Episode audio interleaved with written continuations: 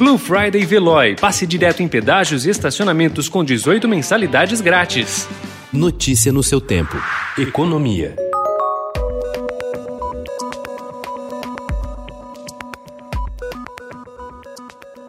O presidente Jair Bolsonaro pode até não ter reconhecido o democrata Joe Biden como governante eleito dos Estados Unidos e ainda chamar o futuro mandatário de candidato a chefe de Estado, mas os representantes do agronegócio não pensam assim.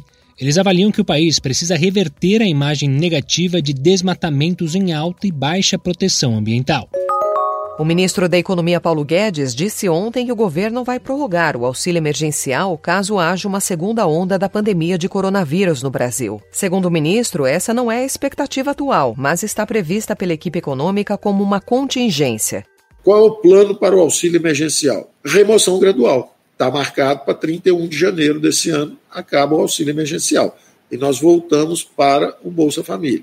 Esse é um plano A. Existe possibilidade é, de haver uma prorrogação do auxílio emergencial, aí vamos para o outro extremo. Se houver uma segunda onda de pandemia, não é uma possibilidade, é uma certeza. Nós vamos ter que reagir. Um ano após sua aprovação, a reforma da Previdência começa a dar sinais de sua eficácia para as contas públicas do país. A economia nas despesas está maior do que o previsto inicialmente, e a arrecadação com as alíquotas cobradas de servidores federais e de militares das Forças Armadas também cresce mais que o esperado. Apesar dos sinais positivos, especialistas afirmam que ainda é cedo para traçar uma nova tendência para os gastos previdenciários e que uma nova reforma segue sendo necessária na próxima década.